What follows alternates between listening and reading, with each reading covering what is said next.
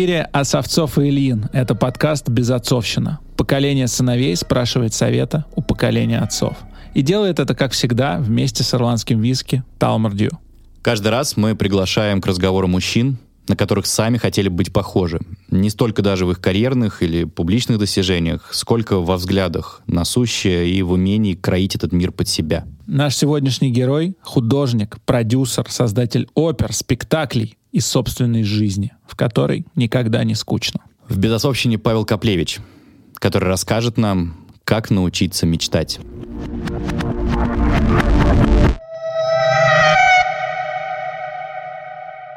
Меня было заложено какое-то желание состояться очень сильно. Э, из чего она складывалась, я даже не знаю, но вот у южных это вообще есть. Вот кто с юга приезжает, они приезжают получить здесь все и захватить все позиции. И вот я тоже так приехал. И я действительно поступил в Амхат э, на актерский. Я актер вообще по образованию. А родился ты в Туапсе? А родился я в Туапсе, да. В совсем маленьком городке, где не было даже никакого театра и вообще. Но вот я решил стать артистом. Ты легко поступил? Ты знаешь, сразу, с первого, с первого раза. Я в Амхат поступил. Причем вот куда даже мечтать не мог, понимаешь? То есть я думал, что меня туда в жизни не возьмут, потому что для меня оказалось, что это... Я сейчас может, лучше выгляжу, чем в юности. Я был страшненький очень. Такой несимпот. Вот. А там ходили одни атланты и кариатиды такие. Э, все красавцы и красавицы. И еще такие русопятые. А я был такой еврейский мальчик носатый, это худой, длинный, кюхельбекер. Без я, бороды еще наверняка. Ну, да. Какая борода? Борода это у других национальностей растет в 17 лет, а у наших э, к 30 начало как это, свербление. Так, короче, и я поступил в Амхат и решил стать артистом. Как бы ты артистом стал. А время было такое, что вот э, носатых и пархатых э, как-то никто не приветствовал в кинематографе и в театре, в общем-то, тоже. Вот Юрский был только, может быть, там, ну, единицы были, такие, которые, я имею в виду позиционно. То есть, э, работай, работай, пожалуйста, ну, такие третий, десятый. И как-то я очень быстро понял, что не сложится. И я ушел в армию. Хотя у меня было освобождение даже такое, ну, отсрочка от армии. Я попросил, чтобы меня забрали, и меня забрали. На два года, наверное. На да? полтора. На я полтора. был с высшим образованием. Тогда на полтора я попал. И в армии я встретил девушку, полумесяцем бровь, э, грузинскую грузино-еврейскую девушку. Как можно в армии встретить в увольнении, в смысле? Нет, э, я служил в Доме офицеров. Во-первых, у меня были самовольные отлучки постоянные. У меня либидо было зашкаливающее. Я носился как подорванный. Э, я под Петербургом служил под Ленинградом тогда. И я каждый день утром назначал себе, кого я буду вечером встречать. И я встречал, находил. Я, например, смотрел фильм какой-нибудь, и какая-то девушка там была. Я вот понимал, такой, я такую находил, и мне не, тогда никто не отказывал. Знаешь, это вот э, как теперь мне иногда говорят, вот у меня что-то там нету, что-то жизни. А я думаю, вот как нету? Это только ты виноват в том, что у тебя чего-то нету а не жизнь, и не обстоятельства, и не отсутствие. Как говорил Пушкин, мы ленивы и не любопытны. Вот когда ты не ленив и любопытен, у тебя все есть. И, в частности, вот я встретил свою грузино-еврейскую еще красавицу, она художницей была. Дома были краски. Я был в самовольных отлучках. Она уходила на работу, она была художником на Ленфильме. А я начинал рисовать. Я попробовал. Я же не знал, что я буду рисовать. Я попробовал. И тут Остапа понесло то, что называется. Я уже рисовал без остановки. То есть я был беспредельно. То есть я был завален. У меня до сих пор ящики, э, то есть горшочек вари, что называется, mm-hmm. был такой. Из меня начало это выходить, который я не рисовал никогда. А тут вдруг вот и краски эти как-то никогда они у меня рядом не стояли. И я стал таким образом художником. И когда я закончил службу в армии и вернулся в театр, я уже был художником. Я на секунду тебя остановлю, просто чтобы зарезюмировать. Смотри, вот мы обсуждаем сейчас только первые там 23-24 года твоей жизни. Что мы имеем в сухом остатке? Павел Коплевич с первого раза поступил в Амхат, потом решил просто пойти в армию вместо того, чтобы служить в театре, добиваться каких-то карьерных успехов актерских. Нет, я понял, что не получается. Ну вот сам решил пойти в, э, в армию. В армии нашел каких-то телохранителей из Грибцов. Уходил, когда хотел э, в самоволку. Отлучку э, нашел там жену и начал писать картины. Вот смотри, вот послушай, это, это Да, важно, да. потому что мы все-таки спрашиваем совета, а не просто интервьюируем Да, тебя, да, хотя да, да. слушать можно Да, ну, да, понятно, бесконечно. понятно, понятно. А, это вот как это модно говорить, доверие потоку, то есть ты просто такой Форест Гамп, который бежит и сталкивается с Кеннеди, а потом выигрывает чемпионат по пинг-понгу. Или ты с самых молодых ногтей продюсер собственной жизни. Ты все это делаешь намерен, то есть умом или сердцем. Я же с самого начала сказал, что получается, что частично я это делаю сознательно, а приходит уже потом бессознательно. Понимаешь, вот я делаю какие-то часть, какой-то отрезок. Ну вот, например, Ты не знал, что хочешь быть художником, например. я не знал. То есть если бы не Но было... там была фраза, которая меня э, Зацепила. зацепила по поводу того, что я понял, что я не смогу в актерской профессии состояться, и понял, что мне надо уйти в сторону, найти Да. что-то другое. Да. То есть Ты понимаешь, был. что это, ну, учитывая, что я там встречаюсь с актрисой и не с первой, и у меня куча друзей актеров. Для актера, для молодого, сколько тебе было, 20 лет, признаться себе, что он не состоится как актер, это какой-то невероятный уровень осознанности. Люди до 50 лет упираются лбом в стену, служат в театрах за 30 тысяч рублей, кому я рассказываю. Вот ты знаешь, вот я тебе скажу, например, в пандемию я понял, что я не художник. Вот сейчас я просто не художник. Понимаешь? То есть вот я прожил пандемию. Когда несешься, например, в потоке, ты э, и то делаешь, и это, и как ты не замечаешь, оно вроде все происходит. А когда вдруг ты останавливаешься, ну, в данном случае это была вот такая необходимость э, социально, э, политически, жизненно, биографически необходимость. Я вдруг понял, думаю, ну что, зачем мне это надо? Я сейчас вообще не рисую. А как Я можно понять, что что-то больше не твое? Ну, во-первых, есть примеры. Есть ролевые модели, есть Микеланджело, есть Леонардо, там, в конце концов, есть э, Кифер, есть э, Хёрст. Конечно, то есть есть э, Кабаков, в конце концов, есть э, гениальная вот Маша Трегубова. Ну, понятно, Ну, что не все художники будут кифером и Ну, тебе всеми понятно, а мне, а, мне, а, а мне наоборот получается, что мне то, что это мне непонятно. Зачем тогда этим заниматься? Если человек себе говорит, а я должен это, вот мой э, художник, который во мне сидит, он должен высказаться. Вот он во мне заснул, допустим. Или на время заснул. Такое тоже, кстати, бывает. Вот сегодня я вообще не художник. Я всегда понимал, что я должен быть в самом лучшем месте. Вот, вот это я всегда понимал. Вот Ну вот должен- это, кстати, я тоже еще раз э, пытаюсь э, создать правила Да. жизни Павла Да, да, Коплевича. Я слышу, что вот это окружить себя а, талантливыми, лучшими людьми и Да. оказаться в лучших местах, Да. это очень важно. Для меня было важно. Для меня было это очень важно. Чтобы я пришел... Там с- там, там, где энергия, куда ск- она сосредоточием является. И я продолжаю в этом находиться до сегодняшнего дня.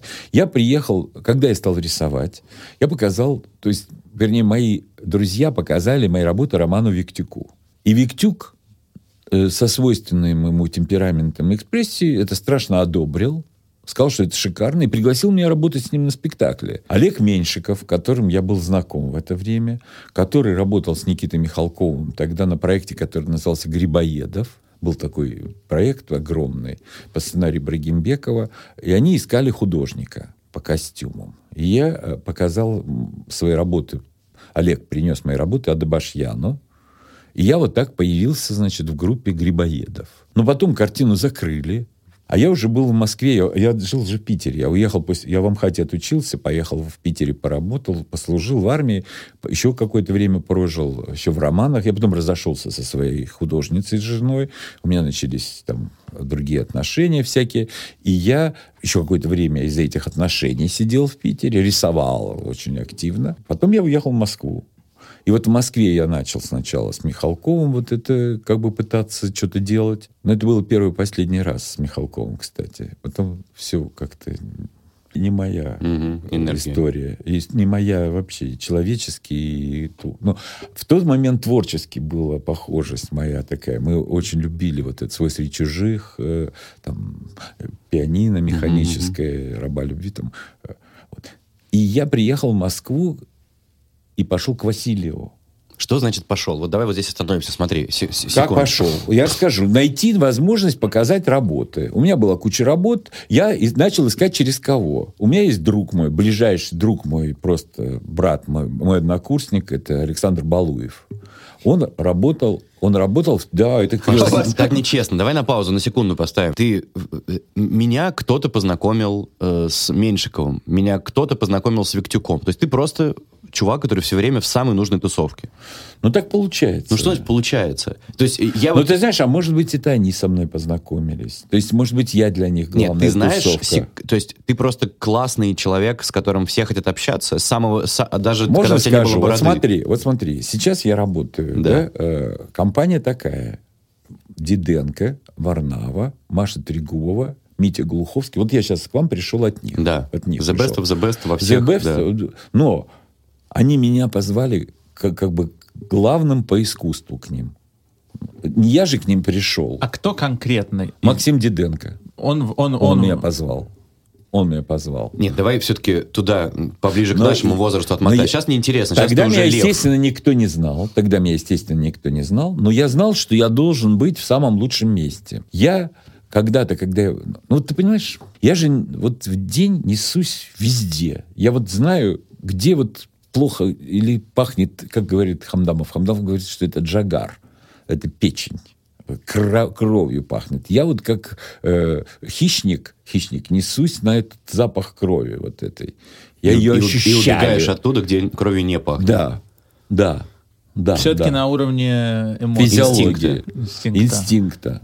Инстинкта. Я видел спектакль «Взрослая дочь моего молодого человека». Васильевский. Васильевский, который шел в театре Станиславского. А там играл э, муж моей знакомой студентки, и он нас водил. Но я ходил туда 15 раз, понимаешь? Мне это было надо. Вот мне это надо было как глоток воздуха, понимаешь? Я в этот момент заряжался. В этот момент уровень того, что я хочу делать, э, сформировался, понимаешь? Потому что меня сформировал, условно говоря, Васильев там, Стреллер, спектакли, которые смотрел. И этот уровень высочайший, я пытался всегда ему соответствовать. Как вот, вот, например, вот давай конкретный момент. Как ты попал к Васильеву? К Васильеву... Я, это- я правильно понимаю, тогда Да, это Да, да. Ну, так единственная вершина на театральном... единственная вершина. Во-вторых, это был новый театр, который открывался. Школа драматического испуга, я его называл. И вот, и вот есть Паша Коплевич, который туда пришел, показал свои работы.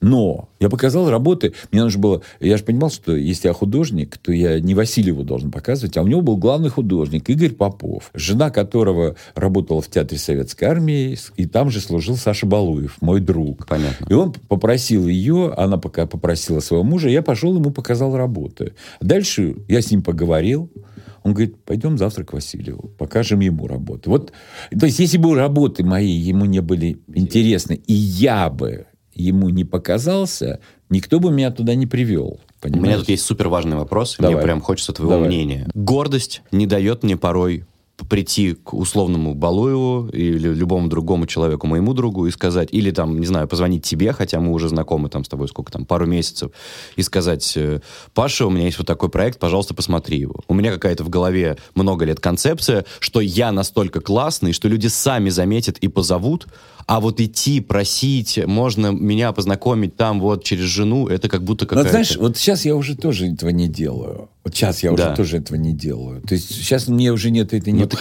необходимости. щас уже, да. Это нет необходимости. Но в юности я не стеснялся. И ты считаешь, Я- что стесняться не надо? Я считаю, что молодому человеку точно не надо стесняться. Надо идти и просить. Надо идти. Ну, не просить, показывать Не, себя. не просить, а в смысле честно Показать. говорить, я Надо хочу. найти возможность. Я победитель.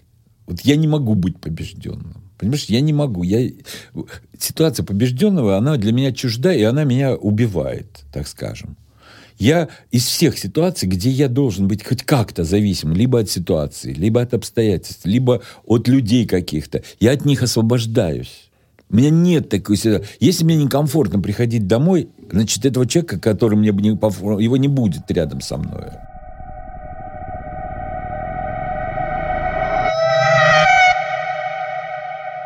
Подкаст «Безотцовщина» только еще в начале своего пути.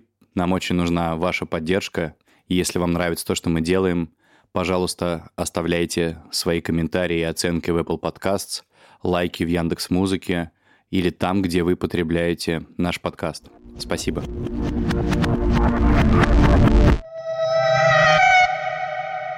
Не надо стесняться просить. Паш, надо стесняться просить, по-твоему, или нет? Потому что вот я и Павлу сказал, пока он был с нами, что я до сих пор стесняюсь просить, и чем старше становлюсь, тем больше стесняюсь, потому что мой собственный статус в моих глазах все больше и больше, хотя для людей внешних это совершенно не очевидно. И мне кажется, как это я должен что-то спросить, ведь люди должны сами разглядеть мой талант, прийти и предложить. Я считаю, что вообще не стыдно просить. Ну, я часто прошу прийти в подкаст, прочитать новость, которую я отправил, э, чтобы ее где-то опубликовали. Часто с этим сталкиваюсь. Я не вижу в этом проблему. Мне кажется, это абсолютно нормально. Но я недавно столкнулся с тем, что я задумался, а почему от меня запросов гораздо больше, чем ко мне. Хм. И я понял, что... Это мерило? Да, угу. это мерило. Это мерило, а, вот именно это и есть мерило. И нужно жить так, чтобы к тебе запросов было больше, чем исходит от тебя, или хотя бы столько же. Мне жена сказала, а тебя кто вообще просит о помощи? И я задумался об этом. А кто, mm давай уберем слово помощь. А кто вообще меня просит? Хоть о чем-то. Хоть о чем-то просит.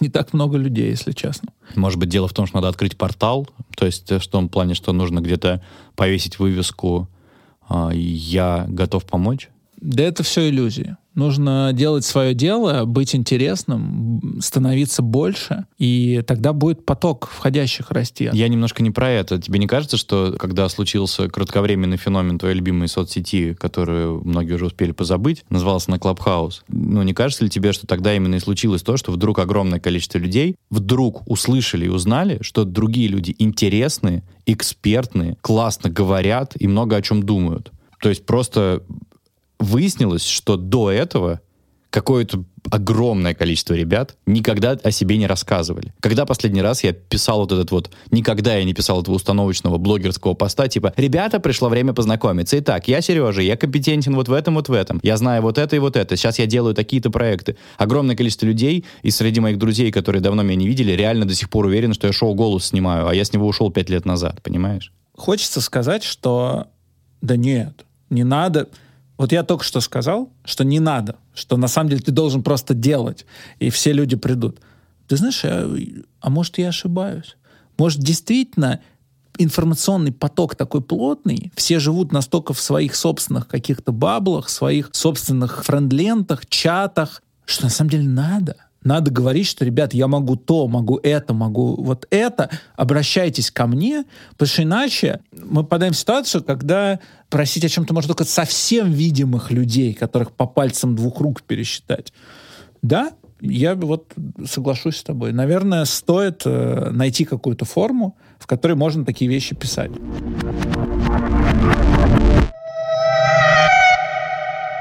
Но в то же самое время в одной из программ проявления Павла Коплевича вы рассказывали о ситуации, которая уже меня зацепила и очень срезонировала. Вы вместе ставили с Анатолием Васильевым спектакль и выбирали платье для актрисы. Да. И вы, а, зная видимо, характер Васильева. Уже в этот момент хорошо зная, да, про, вы... проработав с ним два или три года. И вы сделали так, что актриса сначала вышла... В пла... Вы подготовили два варианта платья, один хороший, другой плохой, показали плохой вариант, и потом сделали так, что Васильев сам увидел как будто бы случайно хорошее подходящее платье, как будто это было его решение. Вам вот такое не жмет? Когда вы понимаете, что вы должны извернуться, чтобы босс принял решение. Ну, понимаешь, смотря что ты э, э, выстраиваешь, как это в ценностном ряду для тебя, понимаешь? То есть, если тебе важно дело, которое тебе важно, ты понимаешь, и я больше скажу, вот в эти моменты я уже решение принял уходить оттуда.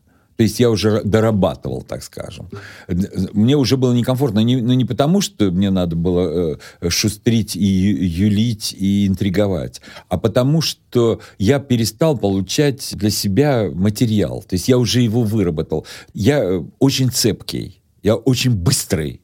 То есть в постижении материалов, в постижении профессий, постижении людей. Там, понимаешь? То есть я за три года освоил систему Анатолия Александровича и В общем, мне уже нужно было идти дальше, идти какое-то самостоятельное плавание. Можно про уход? Вот ты работаешь у Васильева. Это на тот момент модный театр? Э, Не просто модный, это просто... Культовый, это лучший. Best of the best. И ты решаешь уйти. Да. Это для нас с Пашей любимая история, любимая тема, для меня в том числе. Я 9 лет протусовался на телеке, потому что боялся уйти. Потому что я говорил себе, а где я еще буду зарабатывать эти деньги и так далее. Ты понимаешь, но ты не южный, понимаешь? Это вот южная быстрота вот это, понимаешь, легкость. импульсивность решений. Импульсивность, понимаешь? Это вот э, э, дружба со стихиями, понимаешь? Но у тебя было так, что ты ушел и остался, например, без денег? Всегда. Я всегда же ухожу в никуда. Я всегда ухожу в никуда. Ты когда последний раз был бедным? Ну, в смысле, прям бедным-бедным. Типа, вот бедным, типа, дайте, дайте в долг, ребята. Ну, понимаешь, я, у меня куча долгов и так есть, естественно. Слушай, у меня там ипотека недовыплачена есть, там еще что-то, понимаешь? Но у меня при этом сын олигарх, понимаешь? Но это мы сейчас еще обсудим про То твоего есть, сына. э, ну, как сказать, э, который мне закрывает все проблемы и говорит, пап, давай. Я говорю, а мне не надо. Я говорю, зачем? Ну, ну, потому что он молодой олигарх, ему 26 лет, и ему нужно э, деньги, которые он зарабатывает э, в производство, в свои там заводы, там туда-сюда. Зачем я буду брать у него? Он говорит, давай я закрою там э, ипотеку. Я говорю, мне не надо мне закрывать, я нормально выплачиваю и выплачиваю. Слушай, ну раз мы в эту сторону повернули, вот у Паши двое детей, в том числе сын. А, как? Пока он не олигарх, правда, ему 7 лет. Ему 7 лет. Ну, слушайте, Давай э, так, прекрасно. э, э, такой броский попробуем задать вопрос. Как воспитать сына, который попадает в список Forbes 30 до 30?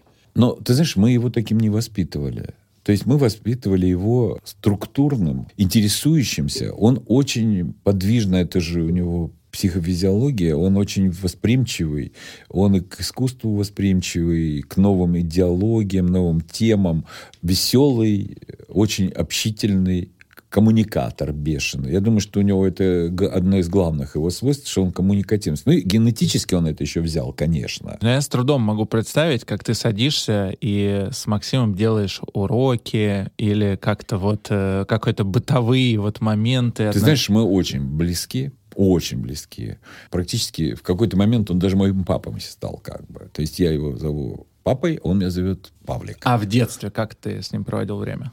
Но мы все время были везде, понимаешь? Мы не было секунды, когда мы были порознь. Мы всегда, мы ездили, путешествовали, весь мир практически. Во-первых, конечно, любовь.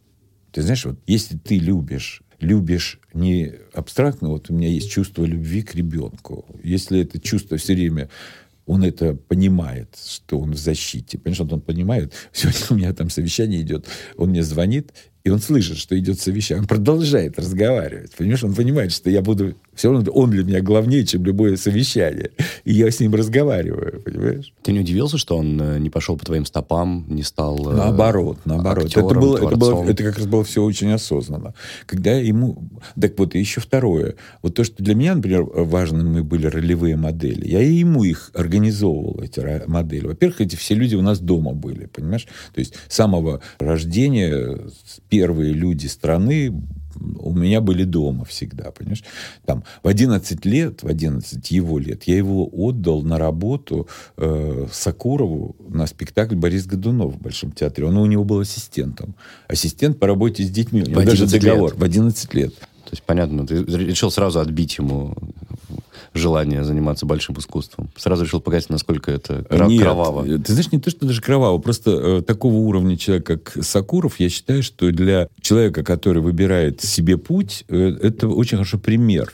Потому что ну, второго даже такого нет человека, понимаешь, по всем обстоятельствам. Когда ему было лет 13 или 14, я же еще кастингую. Я вообще вот сегодня к вам с кастинга приехал, так я всю жизнь всех кастингую. Я специалист, я могу про каждого сказать, э, чем ему заниматься. И когда и он говорит, пап, можешь меня покастинговать? Потому что он видел поток, который ходит. Я его про- прокастинговал. Я ему сказал, говорит, «У тебя- у тебя есть способности актерские, но небольшие. Но небольшие. Ты можешь сказать, чем нам с Паш надо заниматься? Да. Но- да, тогда надо кастинговать. А, ну в а тебе что, нужно а задавать что, вопросы. а что? Ну, вот как Ну, кастинг, это, кастинг, вот ну, этот понимаешь, ак- я занимаюсь актерским кастингом. Я же не занимаюсь кастингом э, журналистов. Нет, ну, человеческим всегда мы занимаемся. Это тут куда ни плюнь, э, везде. Ты же, оно же все равно идет. Не, ну, у тебя же бывает такое, смотришь на человека и понимаешь, он не режиссер. Да. Сколько бы он ни Да, хотел, да. он не режиссер. Нет, конечно. Или не продюсер, конечно, или не конечно. ведущий. Но для этого нужно общаться, общаться и разговаривать. Но, во всяком случае, вот я в твоем случае могу сказать, если у тебя есть сомнения, значит, ты не режиссер.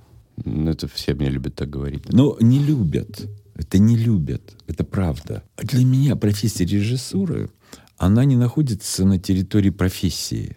Это вот очень уверенная личность, которая убеждена в том, в своей, во-первых, правоте, во-вторых, в том, что она может мессианским способом это принести, вот там я чувствую, есть эта профессия. А если это повод для того, чтобы реализовать какие-то свои... Вот тут у меня есть мысль в это время, я хочу ее показать. Ну, мне это не интересно. Для меня, там, скажем, э, Анатолий Васильев, это, он у него даже есть этот термин «по судьбе». Он все время говорит «по судьбе, да по судьбе». Понимаешь, если по судьбе тебе есть сомнения, то по судьбе тебе не надо этим заниматься. А если у тебя, если ты как Сакуров, понимаешь, он же прет как танк, понимаешь? Да, но ты пред- про- прости, что я... э, Да хотя зачем я извиняюсь, это же мой подкаст, спорю и буду спорить. Э, Ты же приводишь примеры вот таких только, как бы, с одной стороны реки, сумрачных пророков, там, Васильев, Александр Николаевич, это Ну, все понимаешь, там, но Герман. для меня, не Германа я тебе не говорил. Э, не надо всех кучу вести. Нет, я виду, что говорю это- Сакуров и Васильев, понимаешь? Да. Это люди, которые с... э, Которые режиссеры от живота, Да. от судьбы. Я хочу сказать, что Кирилл Серебренников тоже.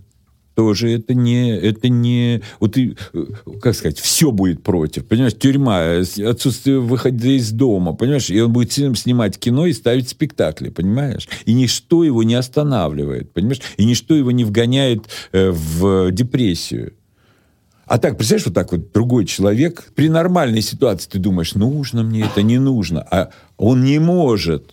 Его Иначе. физически не может. Понимаешь? А он вот так живет. Но это только касается режиссуры. Смотри, давай так даже, не будем делать, что я не о себе говорю.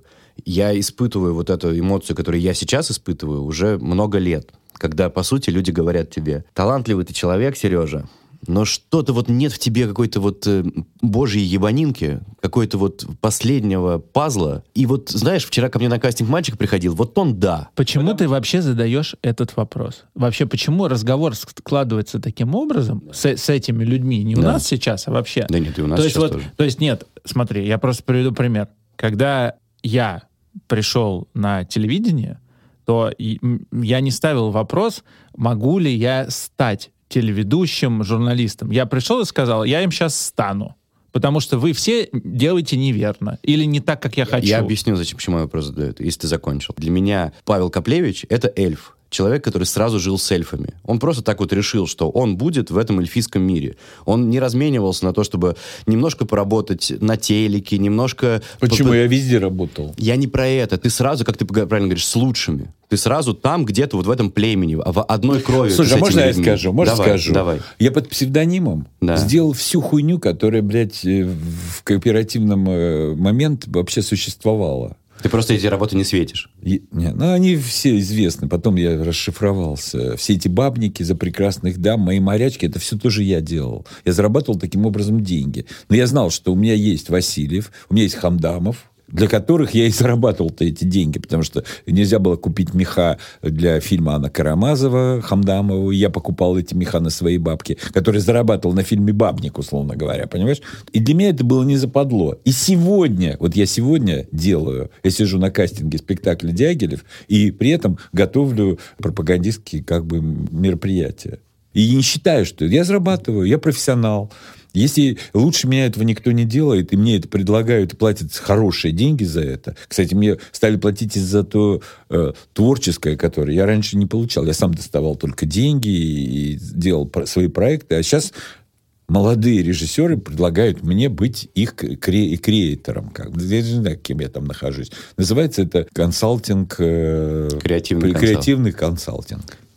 Уже, кстати, я сейчас несколько таких проектов веду. То есть э, раньше денег за искусство не платили, и приходилось снимать фильм «Моя морячка и бабник», чтобы заработать на театр. Например. Как вообще у тебя получается не, не залезать в мундир Я просто, мне кажется, что большая Э, часть... Категорически просто поставлен так вопрос, э, Да. что я не залезаю в Ну, мундир. предлагали же? Ты же мог быть каким-нибудь... Конечно, э, конечно. Даже не могу главой- тебе рассказывать, чего предлагали. Министрам предлагали быть не один раз. В, в разных вариантах, в разных э, партиях. Надеюсь, Даже не- в разных не партиях. Надеюсь, Я бы э, посмотрел на эту армию. на эту армию. Я думаю, симпоты ходили. Да, фантастически Да-да-да, просто. Господи, кто это? Это русские военные. С ума сойти. Да, да, да, да, так и Мы было. сдаемся. Так и- Да, да, да. Руки вверх. Полиция красоты. Да, да, да, да, да. Как тебе такая идея, что если бы ты занимался только чем-то одним, например, остался бы театральным художником со времен Васильева, то ты был бы культовой фигурой.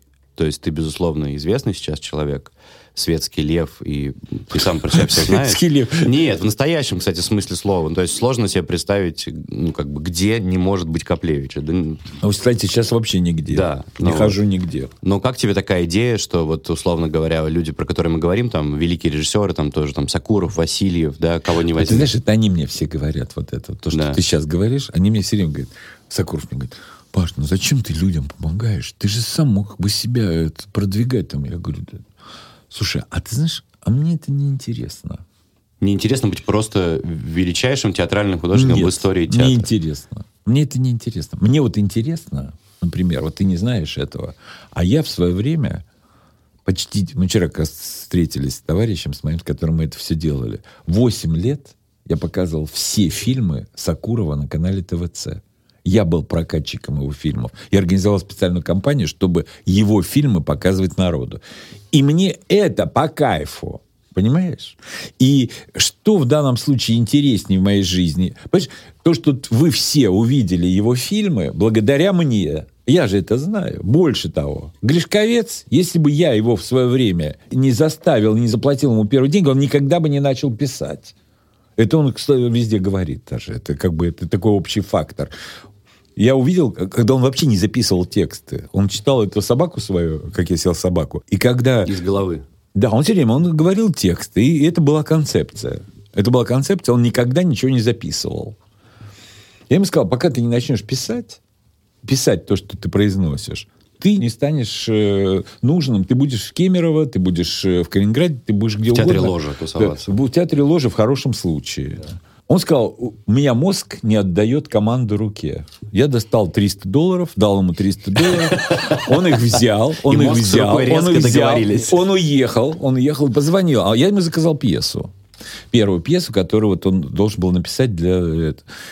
Он сказал, Паша, мозг дал команду руке. Я пишу. Я пишу. И через неделю там он привез до школы русского путешественника. Мне не понравилась пьеса.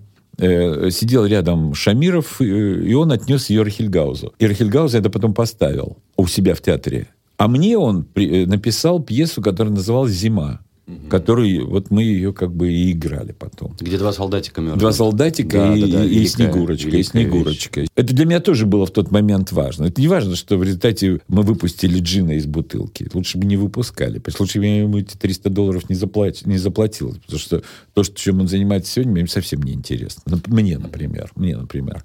Но в тот момент я чувствовал, что это вот важно. Есть огромное количество, даже не знаешь, людей, которые э, так или иначе состоялись, потому что я их куда-то либо кому-то рекомендовал, либо как-то отправил, либо с кем-то познакомил, и они состоялись.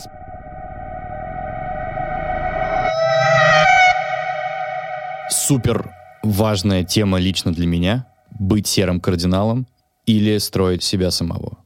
Потому что я слушаю Коплевича, я не знаю, как вы, друзья, я не знаю, как ты, Паш, я слушаю Коплевича, и он с одной стороны говорит, мне важно, что я знаю, что это я сделал проект с фильмами Сакурова, мне важно, что это я открыл Гришковца, но вместе с тем я как будто слышу, что он хочет, чтобы мы про это знали. Потому что я знаю продюсеров, я знаю серых кардиналов, которых вообще отсутствует желание медийности и славы. Они настолько самоценны, они настолько сами в себе уверены, им достаточно просто знать, что это твое дитя, и получать от этого финансовые и внутрикорпоративные какие-то имиджевые дивиденды. А огромная часть людей, и я там в том числе давным-давно проиграл этот бой, мой серый кардинал давно повержен, хотят, конечно, выйти из тени и сказать, это я, я это делал. Давай я задам тебе вопрос. Это будет такой, таким лакмусом, чтобы определиться, на какой все-таки ты стороне. Да. Давай себе представим ситуацию, что ты снял э, фильм, Да.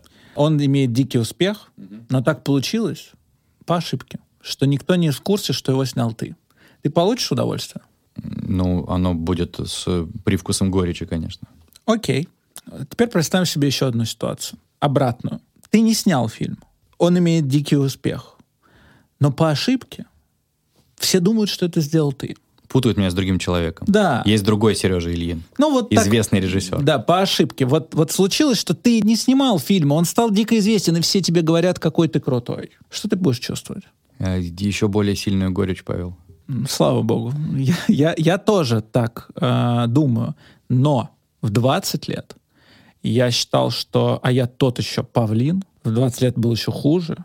Я отвечал бы не так. Я бы говорил, что, ну, все же знают, что его снял я, значит, его снял я. Да, я помню, у меня был знакомый чувак, который просто хотел так сильно познакомиться с одной девчонкой, что присвоил себе чужой ролик на Ютубе.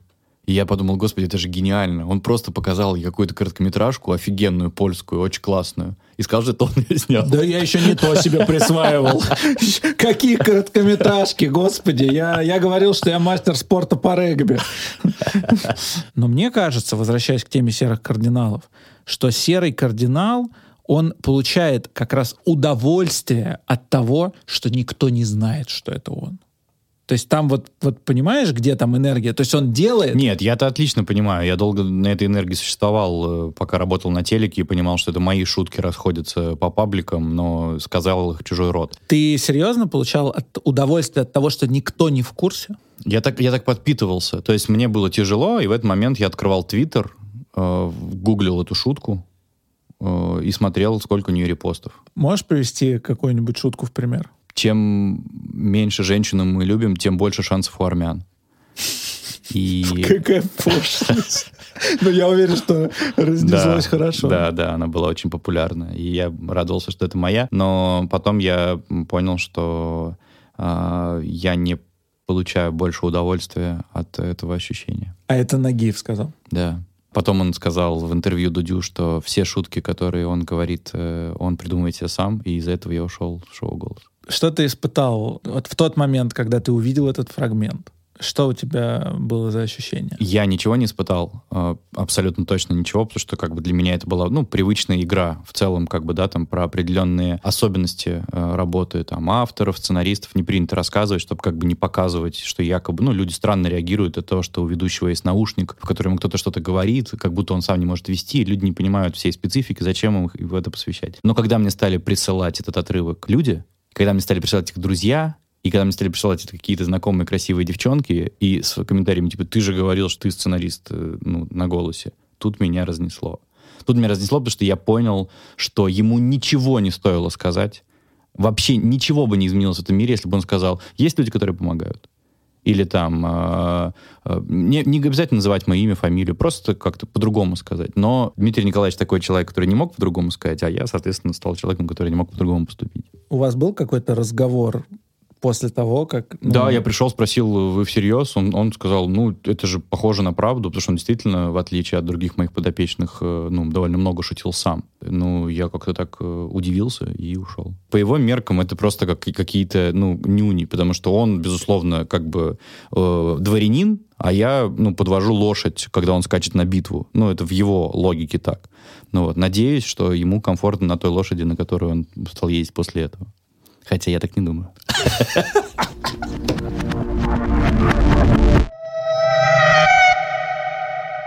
У меня есть все тоже важный вопрос. Наука расставаться. Вся твоя история — это не только история встречи с великими людьми, но история своевременного или несвоевременного, мы не знаем, да, сослагательного наклонения. Ухода, я ушел от Васильева, ушел от Мирзоева, не работаю с Серебренниковым. Ну, в общем, ты... э, это- как... У тебя же есть страх в этот момент, что э, я ухожу откуда, оттуда, где хорошо, по-человечески, профессионально? Но понимаешь, ты не уходишь оттуда, где хорошо.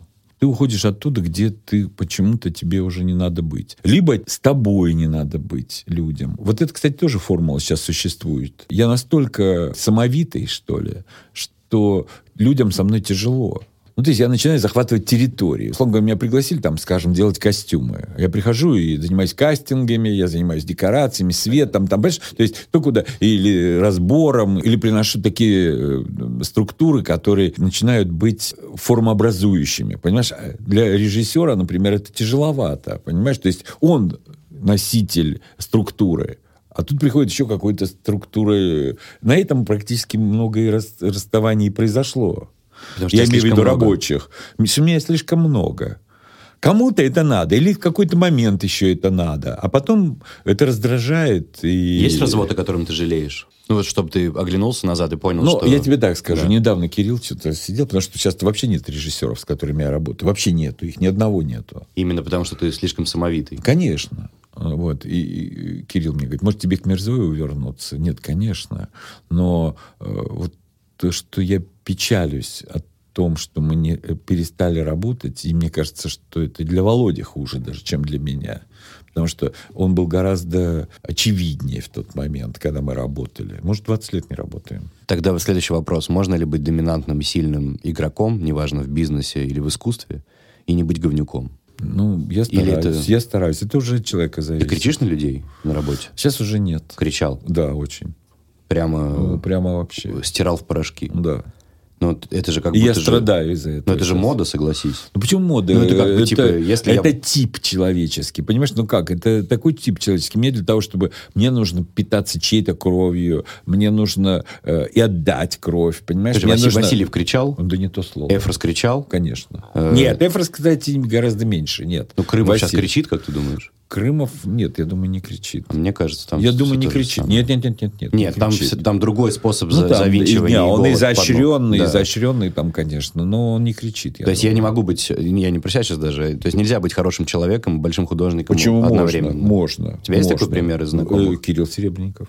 Он никогда не кричит, никогда голос не повышает. Никогда. Если у него есть э, какой-то объект, который его вызывает какой-то, он от него освобождается просто тихо и все. То есть он не, никогда не выходит на конфликт в профессии. В жизни может там вообще все это. Мы же видим, что происходит. Вот. А в, в творчестве нет. Ну, кстати, один из редких случаев таких э, удивительных. Пока ты еще с нами, хочу успеть получить э, тоже практический совет. Э, ну, Сакуров, кстати, тоже не орет. Это понятно. Ну, Александр Николаевич такой это роутер э, какой-то своей магии. Но при этом, посмотри, какой результативный. Посмотри, что со студентами происходит. А сейчас, он просто бьет а сейчас, в одну точку а сейчас еще 19 человек у него, да. сейчас 19. И э, я думаю, что это будет вспышка. Я уже пытаюсь его, всех этих студентов, куда-то э, как-то пристроить. Потому что я думаю, что это будет просто взрыв. Представляешь, он никогда... Там было 8 человек у него было в Кабардино-Балкарии, из них там уже четверо э, на всех фестивалях, уже там Балагов вообще не поймешь чего, а там вот это Кира, плюс э, Битоков сейчас в Венеции. Ну, то есть, представляешь, причем, представляешь, это в Кабардино-Балкарии, где... Э, где как, до этого, во-первых, ничего не, никогда не было, ничего, а во-вторых, э, представляешь, какой кастинг там, понимаешь? То есть там кастинг из... Практически он всех взял, практически, кто пришел. Ну, я условно говорю, конечно, нет. Вот. А сейчас огромный кастинг, и он выбрал этих людей. Я представляю, что это будет. Как ты думаешь, что такое волшебное он им сообщает, что у них получается Вот удивительно, понимаешь, вот, вот, удивительно. Я сегодня, кстати, утром про это думал. Не знаю. Я не знаю, как это. Но ты знаешь, я тебе больше скажу. Я с ним работал. Да, я Бориса Годунова с ним делал. Э, и в Большом театре. И, конечно, он меня подвинул куда-то. Причем каким-то таким странным способом. Ты знаешь, вот удивительно. Он, например, никогда не, не спорил. Он говорил, слушай, я приносил эскиз, он говорил, а я делал костюмы для Бориса Годунова. Купер делал декорации, Юра, а я делал костюмы. Он говорит, очень хорошо. Ты знаешь, потрясающе, молодец. Он меня к этому внутренне подвел. И вот когда я ему показал, что получил, сказал, да, да, вас там, вот я не понимаю, это на каком-то энергетическом Вот я не могу тебе сказать. люди не разговаривают? Э, да. Боятся обидеть? На эльфийском, я же тебе говорю, на эльфийском. Но ты понимаешь, он, он, он говорит, мы смотрим, мы, я приношу рисунки. Он говорит, ой, слушай, потрясающе, просто потрясающе. Ну, ты знаешь, ну, ты подумай, а может быть, еще как-то там туда, сюда, что-то такое.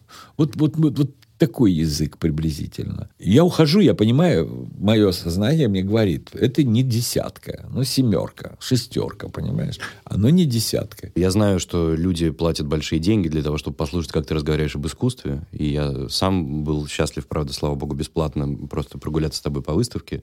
А, А тебе понравилось, как я провел тебя по выставке? да, конечно. Не, я просто- потом повторил это много раз с друзьями. Ну, Я я- да, не Ну, ссылаясь отлично. на тебя, естественно. Ну, слушай, ты знаешь, все, кого я водил, все потом мне это говорили. Говорят, ну, я... Потому что я... Причем, ты знаешь, это тоже... Вот откуда я это знаю? Ответь мне на вопрос. Для того, чтобы оставить себе время и место в мозгах для большого искусства, для высокого искусства, для того, чтобы разбираться в живописи, для того, чтобы разбираться в классической музыке, в классической хореографии, для того, чтобы смотреть спектакли. Прав ли я, что нужно убрать из жизни культурный попкорн? Прав ли я, сказав, что ты, скорее всего, не смотришь Netflix? Но, ты знаешь, я, я считаю, что это упущение мое, к сожалению. Я считаю. Я не смотрю. Ну, а тебе не по- кажется, что либо то, либо другое? Тебе не кажется, что ты так разбираешься в искусстве и можешь из головы называть десятки и сотни имен, связывая их в интереснейшие истории, потому что ты не смотрел последний сезон э, сериала «Корона»? Ты понимаешь, это же все равно процесс, понимаешь, это все жизнь, понимаешь, люди смотрят это, а я от этого отлучен, понимаешь, я не смотрю вообще сериалы, вообще, понимаешь, вообще. Наконец-то я встретил такого же, как я, человека. Я- больше того, я не включаю телевизор, А, И вообще. ты не знаешь, что такое скриптонит? Или знаешь? Скриптонит Да. знаю. Ну, это сейчас не тест, это... Ну, это певец. Да-да-да, по-моему. рэпер такой ну, да, популярный. рэпер. Да, ну, ну нет, ну, это я знаю из э, интернета. Ну, тогда ты Интернет. знаешь и про Моргенштерна. Ну, Моргенштерн это просто мой герой. Мне тут недавно предлагали его заниматься им, э, участвовать в процессе каком-то с ним. Но я сказал, давайте либо я, либо Моргенштерн. Так, как-то я себя с ним не Ну, так все-таки, чтобы быть причастным, скажем так, высокой культуре. Я считаю, что не так. Это тоже какая-то схема. Просто есть можно и то, и то? Ну, мне кажется, да. А мне конечно. кажется, как будто Кирилл, я- памяти. Кирилл Серебряков смотрит.